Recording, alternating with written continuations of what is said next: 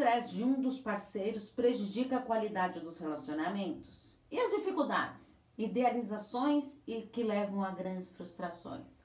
Será que o seu passado tem influência no seu relacionamento atualmente? Então, se você está com uma dessas dúvidas, vejam as perguntinhas de hoje sobre relacionamentos. Primeira pergunta: Como o estresse prejudica o relacionamento?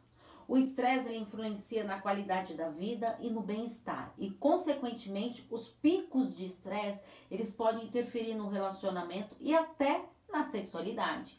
Temos o eixo vertical e horizontal, onde leva o estresse. Os estressores verticais eles estão alinhados ao nosso sistema, cultura, religião, família, colegas de trabalho.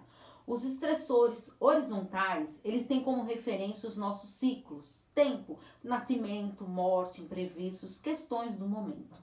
Esses ciclos, eles têm que serem trabalhados para não prejudicar a relação, pois caso contrário, gerará um conflito no relacionamento. Um ponto que mais estressa o casal é o ciclo com a família de origem. Por isso, deve-se escolher o que quer carregar para o seu relacionamento. O casal deve criar a sua mochila emocional dessa relação com o que cabe para vocês nesse relacionamento. A influência da família de origem prejudica até o papel dos pais com seus filhos. Por isso é fundamental aceitar os seus papéis de pais e estabelecendo limites para os avós. Lembrando que os pais são os educadores e não os avós. Não delegue essa função a eles. Segunda pergunta: por que a maioria dos casais passam por crises na terceira idade? O relacionamento amoroso ele passa por crises e conflitos conjugais que devem ser enfrentados com sabedoria, cordialidade, respeito e empatia. O relacionamento conjugal ele enfrenta também a crise da terceira idade, pois é uma fase de muitas mudanças. Todo ciclo de vida traz mudanças. E essa fase, ela pode trazer insatisfação pessoal, profissional, filhos saindo de casa, preparação para serem avós. É muito recorrente a insegurança e a dependência financeira nessa fase, mas é fundamental entender e ver a melhor maneira de lidar com essas situações, aceitando as mudanças dos papéis geracionais, manter o funcionamento de interesses próprios do casal em fases de mudanças fisiológicas, lidando com as possíveis perdas que poderão surgir no decorrer da vida. Terceiro, é possível recasamento quando ainda se amam? É muito comum o casal se separar mesmo se amando, devido a tantas divergências e conflitos no relacionamento. É primordial ter a clareza de que o casamento é a modificação de dois sistemas inteiros de cada família de origem e o casal juntos, conectados, formar esse terceiro sistema.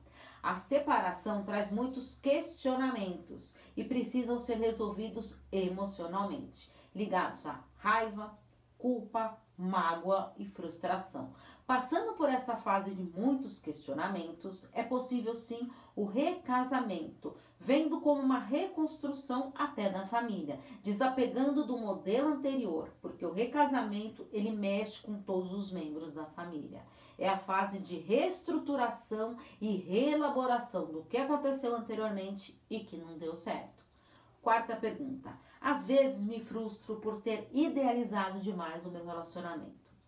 A paixão, ela faz parte do início do relacionamento, mas tem um tempo de duração. Faz o casal ver o relacionamento no campo idealizado, o que foge da realidade. Quando passa a fase da paixão, os casais podem se enfraquecer, pois não deveria ter tanta idealização. Aí vem a fase do amor, contém intimidade, desejo, reciprocidade, respeito, reconhecimento. Mas o maior problema é enxergar o amor romântico, que é aquele calcado na idealização. Durante a convivência, não mantém essa idealização, pois traz ideais que não existem. O amor romântico, ele alimenta a crença de que tenha que fazer tudo para o outro e acaba esquecendo de si mesmo. Quanto maior a idealização, maior a minha frustração. É fundamental ter um diálogo assertivo com o parceiro para ajustar pontos e alinhar o que precisa ser melhorado e investido para que não ocorra tanta frustração. Quinta pergunta: em que meu passado pode influenciar em meus relacionamentos? O padrão relacional, ou seja, a maneira como se relaciona e faz as suas escolhas para as relações, diz muito sobre o seu passado. O que passou no passado, as suas feridas, abandono, rejeição, o que aprendeu através dos seus pais ou cuidadores tem muito a ver com a relação de apego. Como que você foi entendendo sobre relacionamentos? Quando houver essa dificuldade, pode desencadear a dependência emocional. Quando preciso do outro para viver, ou até mesmo da codependência, quando eu preciso que o outro dependa de mim. Assim, ambos alimentam essa relação que passa a ser tóxica. É importante avaliar, e isso vai além de encontro com seus próprios recursos internalizados, o que cabe dentro de si, respeitando os seus limites. Se você caiu de paraquedas aqui nesse vídeo, sou Paula Freitas, psicóloga, psicoterapeuta de casal e terapeuta sexual. Acompanhe todos os meus textos, vídeos, posts nas redes sociais, podcast, relacionamento psicologia nas maiores plataformas digitais. Quer saber de tudo isso? Se inscreva no canal do YouTube Paula Freitas Psicóloga. Lá tem a descrição, tem todos os links de, dos, dos meus conteúdos para você. Porque afinal, quem cuida da mente, cuida da vida. Um grande abraço. Tchau, tchau.